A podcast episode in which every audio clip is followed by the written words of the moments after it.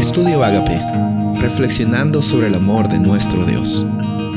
El título de hoy es Un sacerdote en representación de los seres humanos. Hebreos 5, 1 y 2.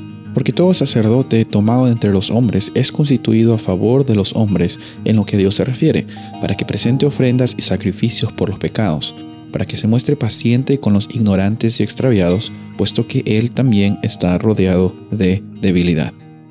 Vamos a ver aquí de que en el Antiguo Testamento había una clara definición del sumo sacerdote como un intercesor entre Dios y los seres humanos.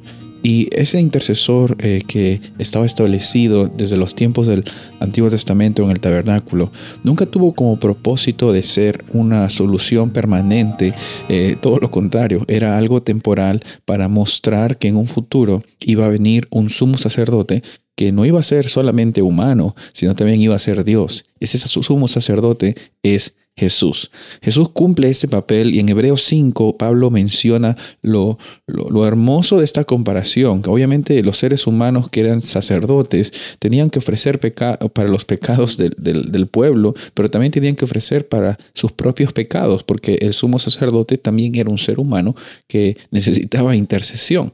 Entonces, la diferencia entre el sacerdocio de las personas del Antiguo Testamento y el sacerdocio de Jesús es que Él no necesita ofrecer sacrificios por sí mismo, todo lo contrario, Él se ofrece a sí mismo como sacrificio para toda la humanidad.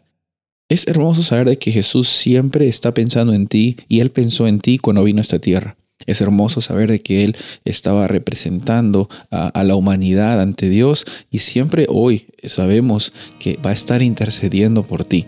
Él sabe lo que es lo mejor para ti.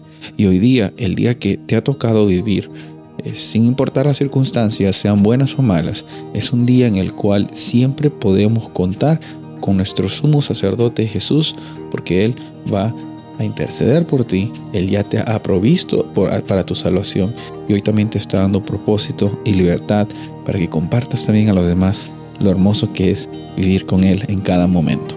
Soy el pastor Rubén Casabona y deseo que tengas un día bendecido.